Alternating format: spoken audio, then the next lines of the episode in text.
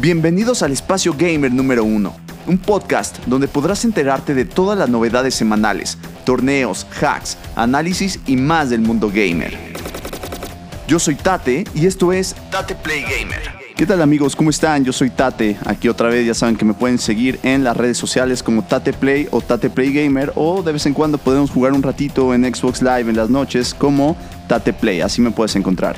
Pues hoy vamos a hablar del famoso E3, esta conferencia tan grande, ¿no? Esta conferencia donde se anuncian videojuegos super padres, nuevas tecnologías, nuevas consolas, nuevas actualizaciones. Y sí, el E3 está de vuelta. 2020 fue un año súper complejo. Fue marcado, además de por el COVID, por etapa de una pandemia eh, que pues todavía no ha terminado. Eh, pero bueno, la industria del entretenimiento ha aprendido que las alternativas digitales o de tecnología son una solución súper válida para comunicar a sus consumidores qué es aquello que nos traen de nuevo.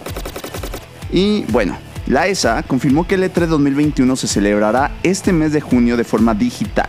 Y eso nos recuerda a conferencias, anuncios, sorpresas, muchísimas ilusiones y mucha, mucha información. Y bueno, ¿cuándo se celebrará el E3 2021? Pues déjenme decirles que ya tenemos la fecha confirmada el Centro de Convenciones de Los Ángeles, California. Esta ocasión no tendrá a gente físicamente ahí, pero bueno, va a haber una, una E3 2021. Concretamente van a ser de los días 12 al 15 de junio. Y bueno, desde el mes de marzo hemos estado conociendo poco a poco qué compañías van a estar presentes y cuáles todavía no habían confirmado su asistencia.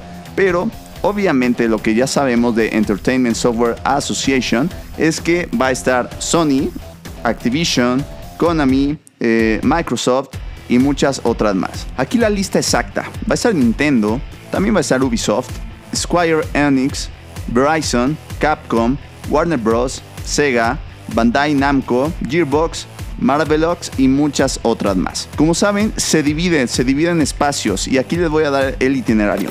Por ejemplo, el 5 de junio a las 5, hora del este, Guerrilla Collective Number 1 va a estar. Después, el 11 de junio a las 9, Coach Primetime Gaming Stream. Los que más quieren saber, por ejemplo, Ubisoft estará el 12 de junio a las 9, hora del este.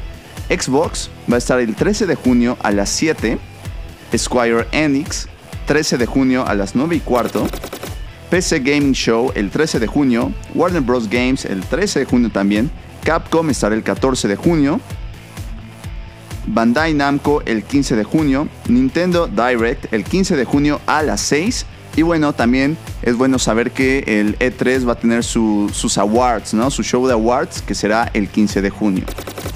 Y bueno, la ESA quiere evolucionar este E3 con un evento que implique más a la gente. Por eso va esta de la conectividad desde casa va a ser tan importante.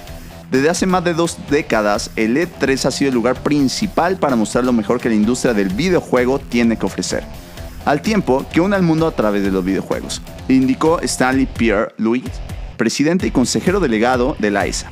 Estamos haciendo evolucionar el E3 de este año en un evento más inclusivo, pero todavía buscamos emocionar a los fans con grandes anuncios e información privilegiada que hagan de este evento el centro de atención indispensable para los videojuegos.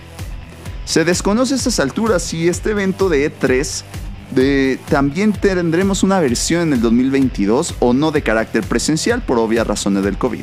Pero bueno, próximamente les estaré contando qué es lo que pasa en este show tan tan emocionante que todos queremos ver. Ya saben, yo soy Tate y fue un gusto estar aquí con ustedes en este primer episodio de Tate Play Game.